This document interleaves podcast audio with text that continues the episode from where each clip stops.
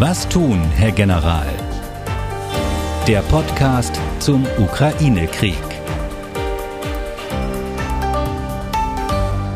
Guten Tag, ich bin Tim Deisinger, Redakteur, Moderator bei MDR aktuell. Kaum einer hat sich vorstellen können, dass heute mitten in Europa Krieg ist. Aber er ist da und alle haben Fragen. Warum, wieso, wie lange, wie kann das aufhören? Was mache ich mit meiner Angst? Wie sage ich es meinen Kindern? Wir haben uns gedacht, dass uns hier am besten jemand helfen kann, der auch kriegserfahren ist. Und deswegen ist Generalleutnant AD Erhard Bühler unser Mann für diesen Podcast, Tag, Herr Bühler. Danke, Dasi. Wir sollten vielleicht ganz kurz zunächst mal was zu Ihrer Person sagen. Generalleutnant AD, also Generalleutnant, das ist einer mit den drei goldenen Sternen auf den Schulterstücken. Was haben Sie da zuletzt gemacht? Ich war zuletzt eingesetzt als Befehlshaber, als NATO-Befehlshaber für Nordeuropa. Aber da hatten Sie schon vier Sterne. Genau, ja. genau. Da hatte ich temporär vier Sterne und äh, war zuständig für das Hauptquartier, das für Nordeuropa zuständig, äh, zuständig ist. Das ist, äh, liegt in Bronsum in den Niederlanden. Zuvor war ich für vier Jahre äh, Abteilungsleiter Planung, also Planungschef der Bundeswehr im Verteidigungsministerium. Und meine Aufgabe war damals nach äh, der äh, völkerrechtlichen Besetzung der Krim und äh, dem Beginn des Krieges in, in der Ukraine, in der Ostukraine, die Bundeswehr wieder auf Landes- und Bündnisverteidigung einzustellen. Vorher äh, hatte ich einige Truppenkommandos in der Bundeswehr und äh, eins ist vielleicht noch erwähnenswert, das ist äh, die Aufgabe als Leiter Einsatzführungsstab im Bundesministerium der Verteidigung. Das war in den Jahren zwischen 2006 und 2009, als ich dem Generalinspekteur unmittelbar verantwortlich war mit meinem Stab äh, für alle Auslandseinsätze der Bundeswehr. Das heißt, ich kenne nicht nur Kosovo, sondern ich kenne auch alle damaligen äh, Auslandseinsätze sehr genau. Schauen wir mal auf den Kriegsbeginn. Ähm, dass Putin diesen Überfall, den Einmarsch angeordnet hat, das hatten ja die allermeisten Beobachter, ob sie das Beobachten nun professionell machen oder halt nicht. Ähm, die meisten Politikerinnen Politiker nicht auf dem Schirm, das hatten sie nicht erwartet. Wie, wie war das bei Ihnen? Ja, lassen Sie mich vielleicht äh, grundsätzlich nur mal einen Satz sagen. Äh, wir sind seit 14 Tagen jetzt konfrontiert mit einem verbrecherischen Krieg, der dort gegen das ukrainische Volk geführt wird, von Putin vom Zaun gebrochen worden ist. Wir sehen das unermessliche Leid, das über dieses ukrainische Volk gekommen ist. Und wie unsere Außenministerin neulich sagte, es kann einem wirklich das Herz zerreißen, weil man auf der einen Seite helfen will, man will auf der einen Seite auch äh, unterstützen. Gleichzeitig muss man aber klug und besonnen vorgehen, um eine Ausweitung des Konflikts zu verhindern und auch Schaden von anderen hier in Europa abzuwenden. Und das ist keine leichte Aufgabe und das erfordert gerade von unserer Politik äh, sehr viel Klugheit und sehr viel Besonnenheit, die ich aber auch, ehrlich gesagt, sehe im Augenblick. Ähm, ob die überall wirklich da ist, da kommen wir sicherlich im Laufe der nächsten Tage oder Wochen auch drauf zu sprechen zurück zu der Frage mit dem, was Sie erwartet hatten. Man hat ja gesehen, Putin hat die Truppen zusammengezogen und keiner, fast keiner, hat wirklich geglaubt, dass er da einmarschiert. Wie war das bei Ihnen? Herr Deisinger, ich will der Frage gar nicht ausweichen. Also wir haben äh, vor zwei Wochen etwa am Montag, den 21. gesehen, dass äh, Putin ein Riesenkontingent an Streitkräften zusammengezogen hat, 150.000 Mann plus äh, in der Substanz waren das äh, Kampftruppen, das waren aber auch Logistik- und Sanitätstruppen, das waren Truppen des Inneren, also die später einmal als äh, Besatzungsmacht fungieren können. Wir haben gesehen mobile Luftabwehr und Mittelstreckenraketen, Spezialkräfte.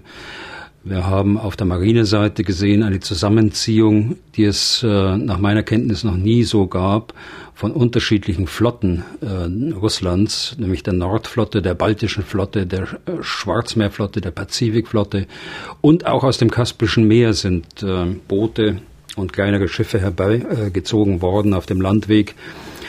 Äh, ein noch nie dagesehenes, äh, dagewesenes äh, Kontingent in Europa seit dem Zweiten Weltkrieg, das Putin alle Möglichkeiten gegeben hat. Und das ist, glaube ich, von allen auch oder fast allen richtigerweise so eingeschätzt worden. Dieses Kontingent ist in der Lage, einen großen Angriff zu führen, ist gesagt worden, aber auch kleinere Einsätze, dann natürlicherweise in der, in der Ostukraine, die sind immer möglich. Hm, kann man's, aber man kann damit drohen, man kann es aber auch wirklich tun. Genau. Keiner hat gedacht, dass es wirklich tut. Ja, und ich muss ehrlich sagen, ich habe an diesem Montag äh, noch gedacht, dass es vor allen Dingen auch nach dieser Sitzungs, äh, nach dieser Sitzung des Nationalen Sicherheitsrats äh, die ja äh, übertragen worden ist. Es scheint eine Aufzeichnung gewesen sein, zu sein, hat man hinterher gesehen, muss wohl schon am Montagnachmittag gelaufen sein, in dem Putin angekündigt hat, die äh,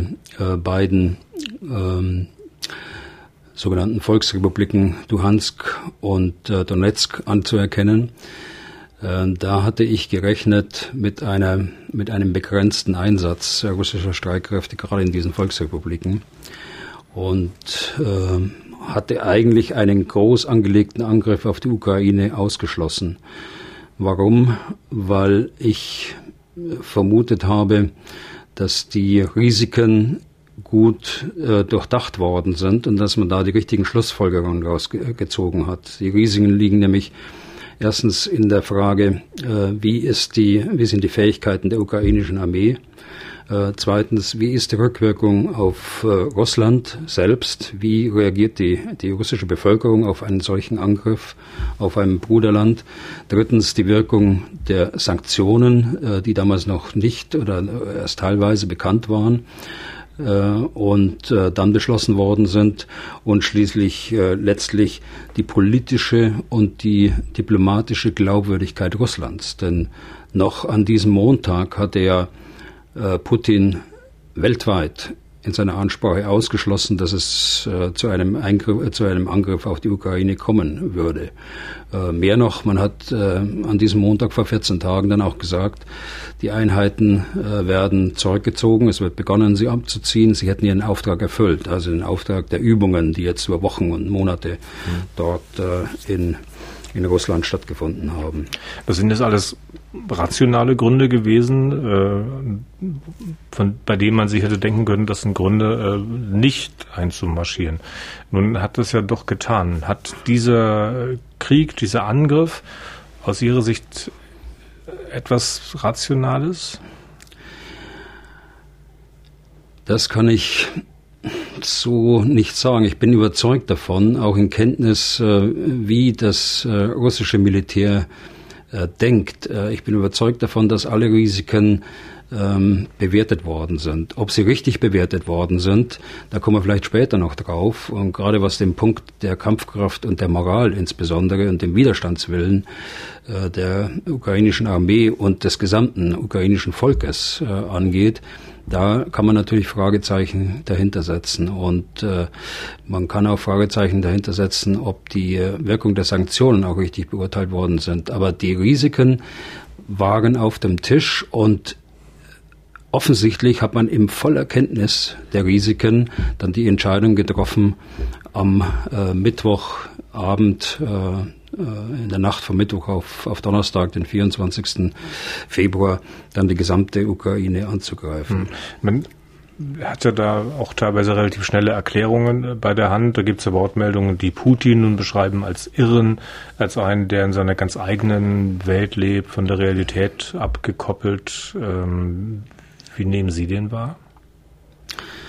Also das Zitat, das Sie gerade äh, genannt haben, äh, ich bin da immer vorsichtig. Äh, ich glaube schon, dass er sehr rational denkt und auch seine Entscheidungen rational ableitet. In jedem Fall ist eine solche Rhetorik, äh, wenn sie denn hier aus dem Westen kommt, schädlich, weil sie, es gibt ja andere Zitate auch, die jüngst gefallen sind, weil sie Gesprächskanäle Kanäle schließen äh, kann. Und äh, diese Gesprächskanäle brauchen wir äh, in, in Zukunft. Und äh, auch über den unmittelbaren äh, Ukraine-Krieg hinaus. Also wahrscheinlich würde ich mir die nicht zu eigen machen. Wahrscheinlich auch Gespräche mit Putin eben. Ja, ne? ja. Obwohl der sozusagen jetzt äh, dafür verantwortlich genau, ist. Genau. Haben Sie eine Ahnung, beziehungsweise natürlich haben Sie eine Ahnung, aber welche Ahnung würde ich gerne wissen, was äh, letztlich tatsächlich das Ziel des russischen Präsidenten ist?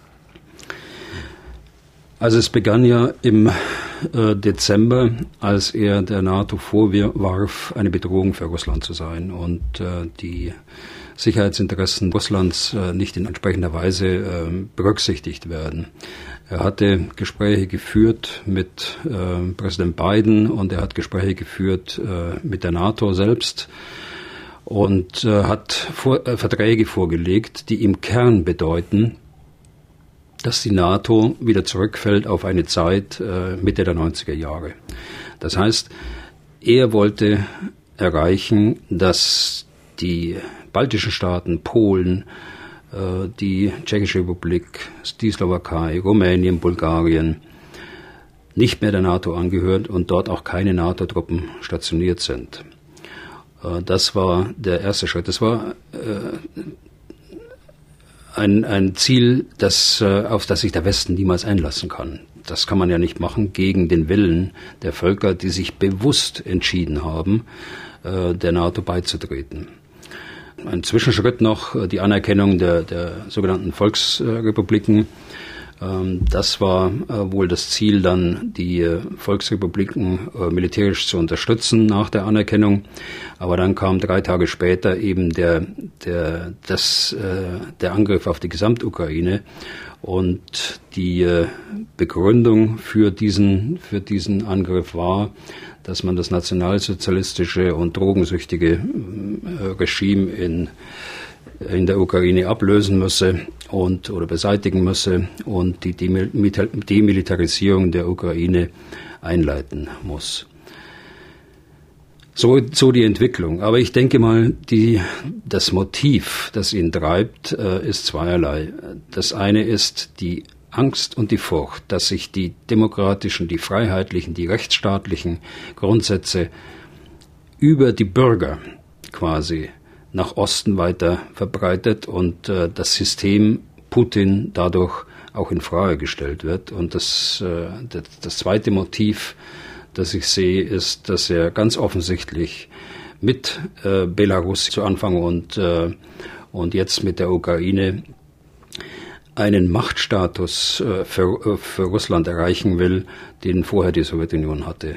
Er möchte auf Augenhöhe mit äh, China und mit den USA stehen. Das ist sein politisches Ziel. Hm.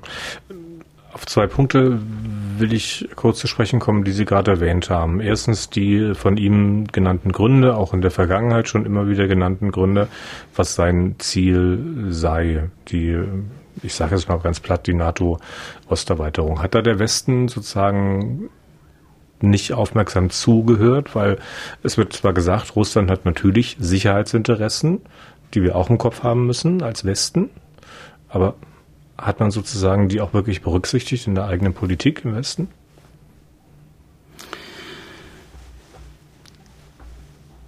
Da kann man durchaus ähm, der Meinung sein, dass das eine oder andere hätte besser gemacht werden können. Aber wenn ich Ihnen aus meinem eigenen Leben sage, ich bin äh, im Jahr 1992 schon auf den amerikanischen Generalstabslehrgang gegangen und da sind immer auch internationale Offiziere dabei und zu meiner Überraschung war dabei ein Oberstleutnant aus Russland, dann ein tschechischer Offizier, ein ungarischer Offizier, ein polnischer Offizier und das 1992. Da gab es den Warschauer Pakt noch zu dieser Zeit und äh, da gab es die Sowjetunion zu dieser Zeit noch. Und dieses persönliche Leben zeigt ihnen, äh, wie stark auch die Amerikaner auf die Russen zugegangen sind, äh, indem sie in ihr Geheimstes praktisch in der Ausbildung, nämlich den Generalstabslehrgang äh, bei der US Army, einen, einen russischen Offizier eingeladen haben. Der äh, zweite Punkt ist, wir haben über Jahre hinweg Russland als Partner betrachtet. Und das ist nicht nur eine äh, Sprechblase, sage ich jetzt mal, sondern das hat sich auch praktisch ausgedrückt. Äh, es hat äh, intensive Zusammenarbeit gegeben mit, mit dem russischen Militär, gerade in Afghanistan, im Bereich des Informationsaustausches. Russland hat großes Interesse daran gehabt, dass die terroristische Bedrohung aus Afghanistan nicht auf Zentralasien insgesamt übergreift. Das war ein Motiv dabei. Die Russen waren in etlichen Auslandseinsätzen, unter anderem auch bei KFOR, mit beteiligt. Ähm, wir haben 1997 äh, den, die Russland-Grundakte beschlossen, äh, haben die, die Russen eingeladen, einen Botschafter und eine militärische Vertretung bei der NATO zu installieren. Mit all den Möglichkeiten, auch den inneren Betrieb der NATO äh, kennenzulernen und äh, in Diskussionen mit der NATO und äh, ihren Generalen, Offizieren die Sicherheitsinteressen Russlands zu diskutieren und dann auch möglicherweise zu einer weitergehenden Sicherheitskooperation zu kommen. Das aber, ist alles nicht der Erfolg, aber, das wissen Sie. Aber irgendwann hat ja dieses Vertrauensverhältnis, das es offenbar mal gab, zumindest eine gewisse Zeit lang ja nachgelassen, ist schwächer geworden. Können Sie einen Punkt ausmachen, wann das war und was der Auslöser war, was die Gründe waren? Ein Indikator war sicher, die Rede von Putin äh, bei der Münchner Sicherheitskonferenz 2007, äh, als sich der Umschwung andeutete, ganz im Gegensatz zu der, der Rede, die er vor dem Deutschen Bundestag in fast perfektem Deutsch gehalten hat. Und dann kam 2008 Georgien und äh, die quasi Unabhängigkeit äh, georgischer Provinzen, nämlich Abkhazien und äh, Südossetien. Wir haben viel zu wenig auf die Zeit vorher, 99, 2000, geachtet, auf den äh, Kaukasuskrieg und äh, die fürchterliche Beschießung von, von Grosny.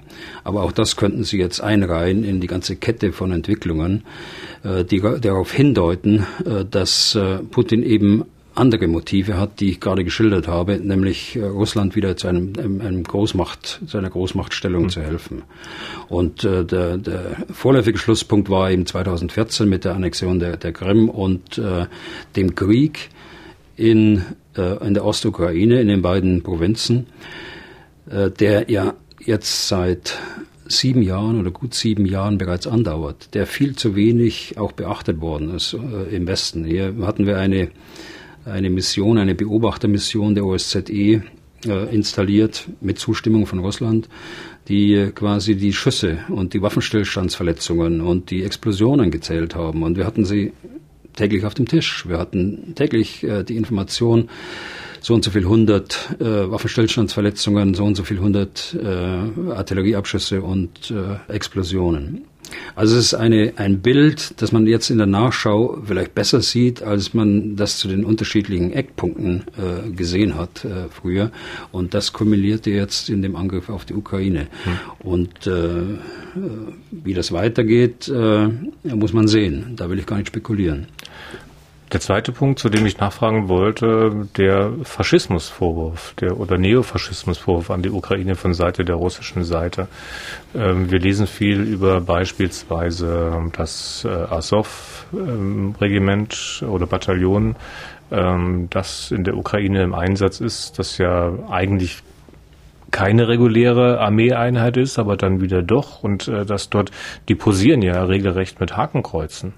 Also ist an dem Vorwurf von Putin nicht ein bisschen was dran? Also ich glaube, jede freie Gesellschaft und äh, die Ukraine ist äh, noch keine Demokratie nach unserem Muster, aber es ist sicher eine freie Gesellschaft. Jede freie Gesellschaft hat heute ein Problem mit den Rändern äh, zu kämpfen und das ist sicher auch in der Ukraine der Fall. Aber das sieht man auch in Deutschland, das sieht man auch in anderen Staaten äh, in Europa, das sieht man auch in den USA. Der, der Vorwurf, dass es hier ein nationalsozialistisches Regime und ein drogensüchtiges Regime gibt, ist absurd. Das ist genauso absurd wie der Vorwurf, dass es einen Genozid, einen Völkermord äh, in, den, in den Ostprovinzen gibt an den Russen. Ebenso absurd. Dafür gibt es überhaupt keine Anzeichen. So wie der Krieg momentan verläuft, was Sie äh, aus Ihren täglichen Informationen, was wir täglich aus den Nachrichten bekommen, äh, ähm, kommt Putin seinem Ziel tatsächlich näher? Also machen wir uns nichts vor. Die, die Kampfkraft der, der russischen Armee ist ungleich höher als die äh, der Ukraine. Die äh, russische Armee hat insgesamt äh, knapp eine Million Soldaten, die Ukraine etwa 200.000 Soldaten. Aber Kampfkraft ist das eine. Es gehört auch dazu, äh, dass man, wir sagen das immer im militärischen Bereich, den Gefechtswert. Und da kommen eben andere Faktoren auch zum, zum äh, äh Tragen als die pure Militärtechnik. Äh, das ist in erster Linie die Moral. Die Moral der, der Truppe, äh, die Unterstützung durch die Bevölkerung, die äh, internationale Unterstützung, das Gefühl, auf der richtigen Seite zu stehen und das Richtige zu machen. Wenn ich mir diese Faktoren anschaue, da ist der Gefechtswert in Anführungsstrichen der äh, Ukraine eingeschlossen der Territorialabwehr. Das sind ja zivile Zivilisten, denen man eine, Hand in die, äh, eine Waffe in die Hand gedrückt haben, hat und äh, sie in die Territorialabwehr geführt hat. Und die, der Widerstand der äh, Zivilbevölkerung insgesamt ungleich höher.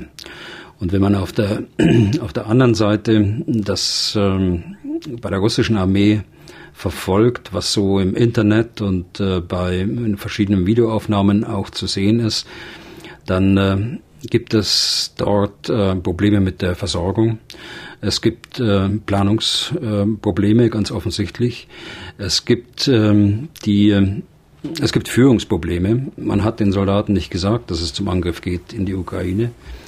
Äh, sondern sie sind überrascht worden, dass, sie, dass es plötzlich nach den langen Übungen äh, in äh, das Land des Brudervölkers geht und nicht nur in zu einer Spezialoperation, sondern in einen vollen Krieg, in einen Krieg, in dem zivile Ziele angegriffen werden, in dem die Soldaten, die russischen Soldaten konfrontiert werden von äh, Demonstranten auf Russisch angesprochen, indem sie beschimpft werden, indem sie gehindert werden am, am äh, Vormarsch. Das muss man sich mal.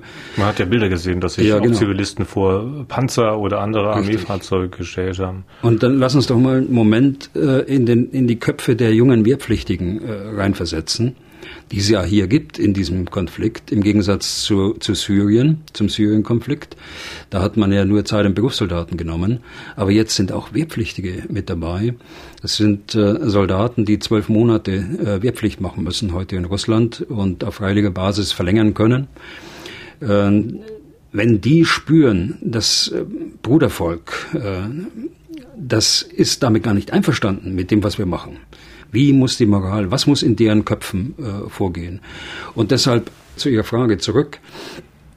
Äh, dieser, dieser Konflikt, und äh, das haben wir eigentlich gesehen schon vor einer Woche, oh, beziehungsweise bei Kriegsbeginn, das äh, kann ein lang andauernder Konflikt werden und ein sehr blutiger Konflikt. Wenn man diese äh, Widerstandskraft, die das ukrainische Volk hier entwickelt, äh, zugrunde legt die russische Armee wird über kurz oder über lang wird sie äh, das Ziel erreichen, dass sie äh, Kiew einnimmt oder auch andere Großstädte und äh, große Teile der, der Ukraine besetzt. Hm. Aber das wird den Widerstand nicht wird den Widerstand nicht mindern, sondern es wird weitergehen. Der, der Widerstand. Gibt Kollegen oder ehemalige Kollegen von Ihnen, ich glaube Herr Rams, ähm, war es gewesen, als er gefragt wurde, ähm, ob die Ukraine diesen Krieg gegen die russische Armee gewinnen kann.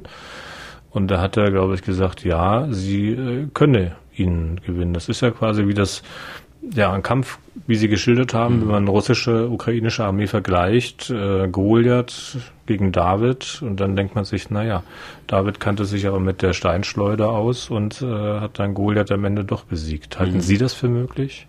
Also ich schätze äh, General äh, äh, sehr. Er war ja einer meiner Vorgänger dort in Bronsum. Und ich teile aber die optimistische Auffassung nicht, wenn sie auf einen kurzfristigen oder mittelfristigen Ansatz läuft, hinausläuft.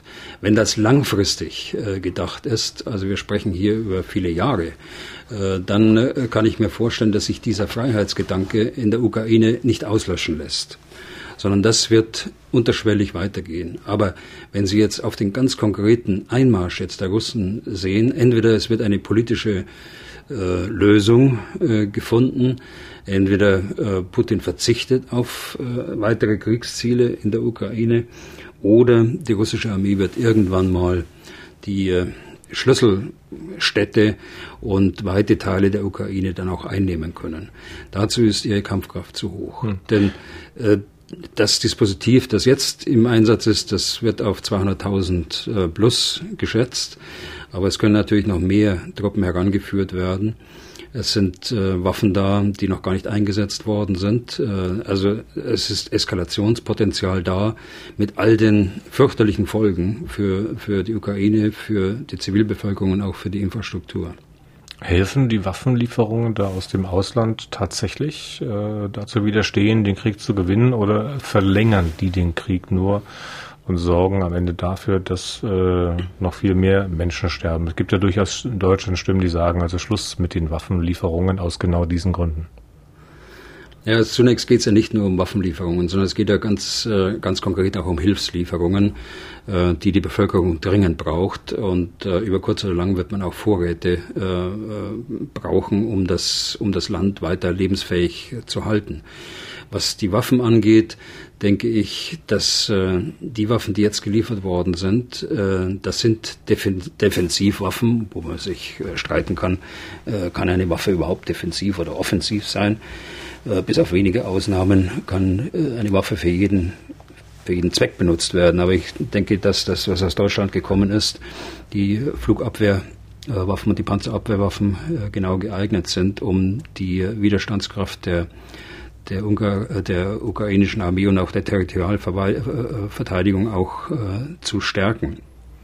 Äh, sie äh, eskalieren den Konflikt auch nicht dahingehend, dass wir Konfliktpartei werden im Westen. Ähm, das ukrainische Volk nimmt sein Recht zur Selbstverteidigung wahr und äh, es steht anderen Nationen offen, dass, ähm, dass äh, die Ukraine mit, mit Vorräten und Waffen auch äh, zu versorgen. Ich denke, dass die Entscheidung richtig war. Sie hätte früher erfolgen können, äh, ist auch von einigen Staaten früher erfolgt. Aber äh, es ist nie zu spät. Und äh, die Schnelligkeit, mit der die, die Flugabwehrwaffen und die Panzerabwehrraketen dort äh, vor Ort verfügbar sind, war natürlich ein Pluspunkt. Äh, diese Waffen können sofort eingesetzt werden, auch ohne große äh, Ausbildung, äh, relativ kurze Ausbildungszeit, weil sie einfach handzuhaben sind. Hm.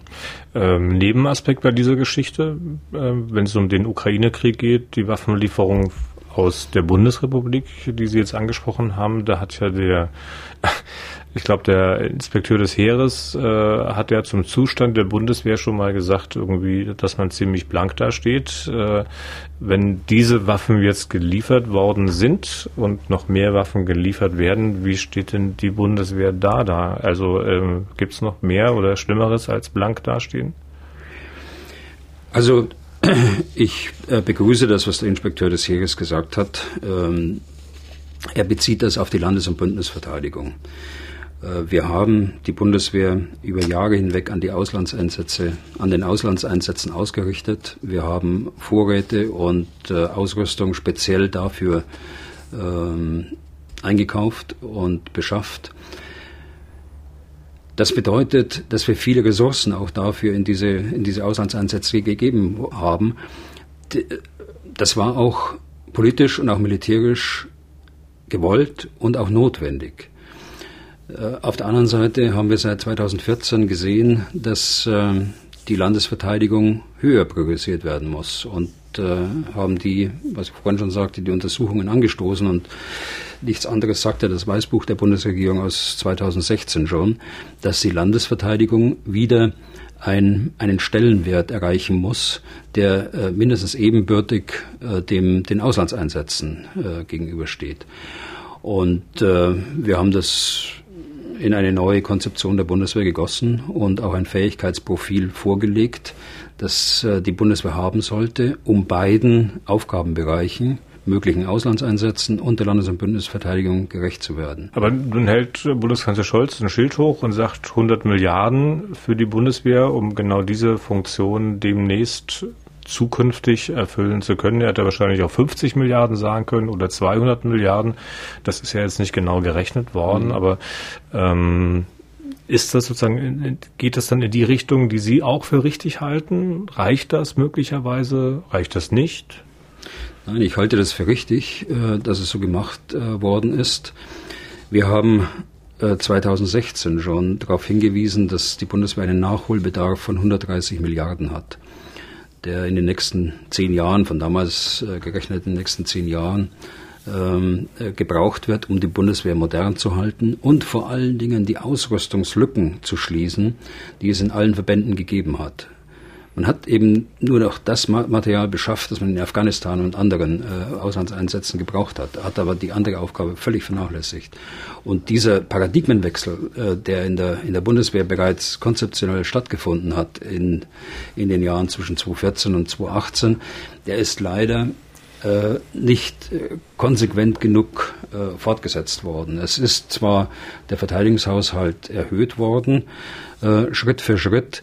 Das äh, war gut, äh, weil es gelungen ist, in den vielen Teilbereichen die Modernisierung anzustoßen. Hier hat es ja schon, hier gibt es ja schon viele Projekte, die schon unter Vertrag sind. Äh, man fängt also nicht beim Punkt Null an, das ist gut, aber dass äh, die Verwirklichung des Fähigkeitsprofils, so dass die Bundeswehr für ihren Kernauftrag der Landesverteidigung auch zur Verfügung stehen kann, wenn sie gebraucht wird. Das wird jetzt äh, hoffentlich erreicht durch diese Kehrtwendung und äh, durch die Anerkennung des 2-Prozent-Ziels mhm. oder Bestätigung des 2-Prozent-Ziels, das man schon 2002 genannt hat, 2014 versprochen hat. Äh, das soll jetzt alles realisiert werden mit dem zusätzlichen äh, Sondervermögen von 100 Milliarden. Ja, jetzt hatten Sie 130 Milliarden gesagt, die Sie schon mal ausgerechnet haben. Die ist, glaube ich, innerhalb von zehn Jahren für die Bundeswehr braucht. Äh, jetzt habe ich dann doch ein bisschen Bedenken. Das war ja gerechnet, äh, als Putin die Ukraine noch nicht angegriffen hatte, als die Zeit eigentlich noch eine andere war. Also reichen diese 100 Milliarden wirklich? Naja, die 100 Milliarden sind aus meiner Sicht, aber da gibt es ja noch Diskussionen darüber, komplementär zum jeweiligen äh, Haushalt äh, eines Jahres. Das heißt, äh, die Absicht ist ja, das 2-Prozent-Ziel im Haushalt zu erreichen, in den nachfolgenden Haushalten. Und ähm, äh, das 100 Milliarden Paket ist quasi ein Modernisierungspaket auch für die nächsten Jahre, das aber komplementär dazu äh, gehört und dazu passt. Also da sehe ich schon die Möglichkeit, dass wir endlich die Bundeswehr wieder für ihren Kernauftrag befähigen. Okay, Nebenaspekt, wie gesagt, ähm, dieses Ukraine-Krieges. Ähm, ich will noch auf ein Thema in dieser ersten Folge des Podcasts zu sprechen kommen, ähm, die sicher viele Menschen äh, bewegt. Äh, das spüren ja auch viele Menschen hier in Deutschland richtig körperlich, dass sie äh, durchaus Angst haben. Wie geht's Ihnen da eigentlich? Ähm, ist man als Militär quasi angstbefreit? Also sicher ist Angst auch bei äh, Soldaten vorhanden, auch bei Soldaten im Einsatz und erst recht im Krieg. Und äh, sie ist bei der Bevölkerung vorhanden und äh, sie ist, ich kann verstehen, dass es auch Bürger gibt bei uns hier, die hier Angst haben. Es ist die Frage, wie geht man mit der Angst um? Und äh, da gibt es ja eine Reihe von Mechanismen, die man anwenden kann. Im äh, soldatischen Bereich hilft viel, eine solide Ausbildung zu haben.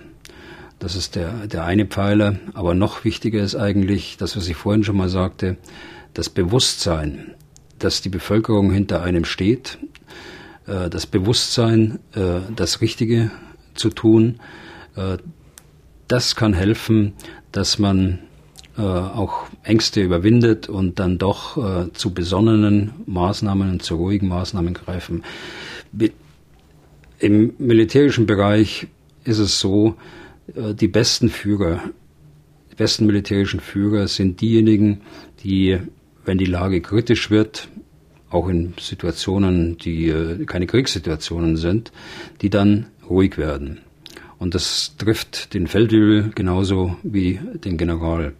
Und äh, das kann ein Stück weit auch trainiert werden, dass man äh, in solchen Situationen sich äh, zurücknimmt und überlegt, es hilft sicher auch, äh, das gilt für alle von uns, äh, dass man miteinander spricht, dass man sich austauscht, dass man seine Sorgen, seine berechtigten Sorgen, die, die ja jeder von uns hat, dass man die austauscht, dass man sich äh, versucht, Informationen zu verschaffen über die Medien, aber auch die Bilder, die man sieht, nicht allzu nahe an sich heranzulassen. Also man muss sich nicht überfluten äh, mit all den Informationen aus den Kriegsgebieten, sondern man muss da, glaube ich, eine, ein Mittelmaß finden zwischen großem Interesse, das jeder von uns haben sollte an dieser, an dieser Sicherheitslage und auf der anderen Seite den notwendigen Abstand, den man braucht, um äh, auch, äh, dass Angst eben keine, keine äh, Rückwirkungen hat auf die, auf, auf unser Leben und schon gar nicht auf das, auf die Entscheidungen der, der Entscheidungsträger. Hm. Das waren jetzt nur Tipps, sage ich mal, für Militärs oder ähm, würden Sie das sozusagen auch ganz normalen Leuten sagen? Also die, die meinen, die sagen, ja, okay, Bundeswehr, okay, NATO, wir stehen hinter dir, deswegen brauchst du vielleicht weniger Angst haben, aber ich habe sie. Ja, also ich meine, das, das gilt, das gilt äh, im übertragenen Sinne auch für, für die Bevölkerung. Ich glaube, man muss ähm, anerkennen, dass äh, unsere politische Führung jetzt innerhalb der NATO und der westlichen Welt insgesamt alles Erdenkliche tut, um diesen, äh, diesen Konflikt nicht eskalieren zu lassen. Das äh, sehen Sie gerade auch an, an Beispielen, die aus der Verzweiflung geboren sind, an Forderungen nach einer, einer äh, Flugverbotszone beispielsweise oder äh, nach Forderungen, dass man Flugzeuge aus Polen in die Ukraine schickt und dort durch ukrainische Piloten fliegen lässt. Das sind äh, für mich äh, keine Optionen, die äh, Sie würden in, einen, in eine Ausweitung des Konflikts und äh, letztlich auch in einen dritten Weltkrieg äh, führen, gerade die erste, äh, die Flug. Äh, die Flugverbotszone, okay. Äh, genau. Und äh, zweitens, zweitens muss man wissen, äh, dass die NATO, das ist eine Schlüsselbotschaft eigentlich von mir, weil ich drei, dreimal Kommandeur war in der NATO. Die NATO ist ein Defensivbündnis. Die NATO bedroht niemanden. Die NATO hat keine aggressiven Absichten gegenüber Russland.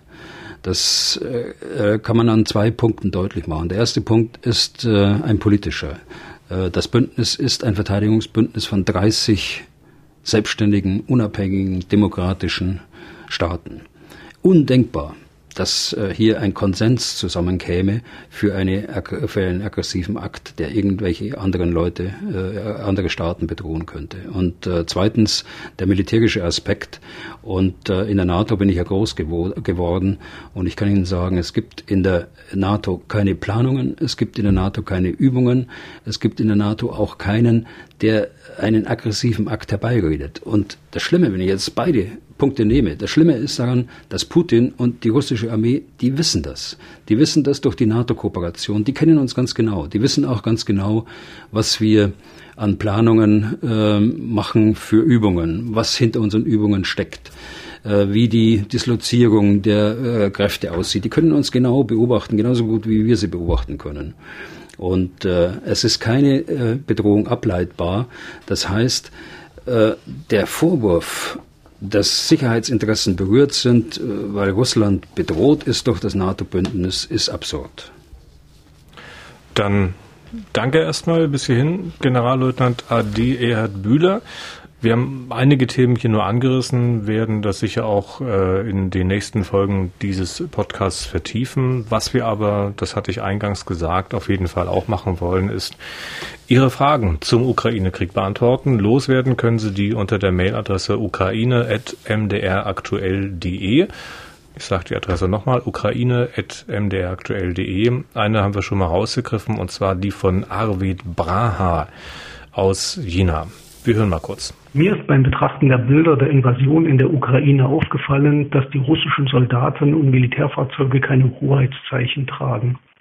Wenn meine Beobachtungen richtig sind, warum ist das so? Sollen auf Bildern die Soldaten nur nicht gleich als russisch erkennbar sein oder hat es noch einen anderen Grund? Welche Auswirkungen hat das auf die rechtliche Stellung der Soldaten? Müssen Angehörige einer Armee im Krieg nicht als solche erkennbar sein? Gelten sie ohne Hoheitszeichen überhaupt als reguläre Soldaten? Das ist also die Frage von Herrn Braha. Was ist die Antwort des Generals? Also auf die Frage von Herrn Braha, die, das kann man äh, kurz machen. Soldaten müssen gekennzeichnet sein. Sie müssen Uniformen tragen. Äh, sie sind Kombattanten in einem, äh, einem Konflikt und sie sind nach dem humanitären Völkerrecht verpflichtet, erkennbar zu sein. Was das, äh, die Kennzeichnung der, der Panzer angeht, mit dem Z, das man immer wieder sieht, da möchte ich nicht spekulieren, aber wir wir äh, kennzeichnen im Westen auch äh, Panzer mit Zeichen, dass äh, die, äh, die befreundeten Panzer sozusagen, auch die internationalen Partner, sie sofort erkennen als Führungspanzer, als wie auch immer.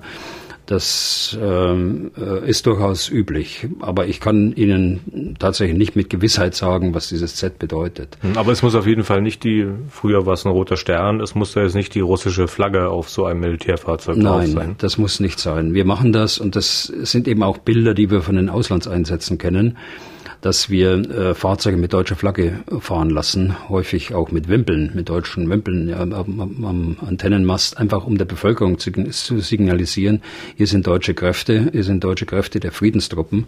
Und äh, so sind auch die Russen gefahren im, im Kosovo, als sie dort in dem Friedenseinsatz äh, mit uns gemeinsam waren. Aber in einem solchen äh, Konflikt, in einem solchen Krieg äh, ist es nicht üblich, dass man große Fahnen zeigt. Äh, das würde, würde auch der Tarnung widersprechen. Entscheidend ist, dass die Streitkräfte als solche erkennbar sind und äh, das werden sie natürlich auch durch ihre, durch ihre aggressive Absicht. Die, äh, die Territorialarmee konnte man beobachten, die äh, tragen einen, einen, also die ukrainische Territorialarmee, die tragen einen ein Band am, am Oberarm. Ähm, das reicht als Kennzeichnung aus. Äh, aber auch sie müssen gekennzeichnet sein. Das ist auch in den Genfer Konventionen zu enthalten. Das ist also die Antwort auf die Frage von Herrn Braha aus Jena. Wie gesagt, wenn Sie äh, etwas wissen möchten, wenn Sie Fragen haben, schreiben Sie an ukraine.mdraktuell.de.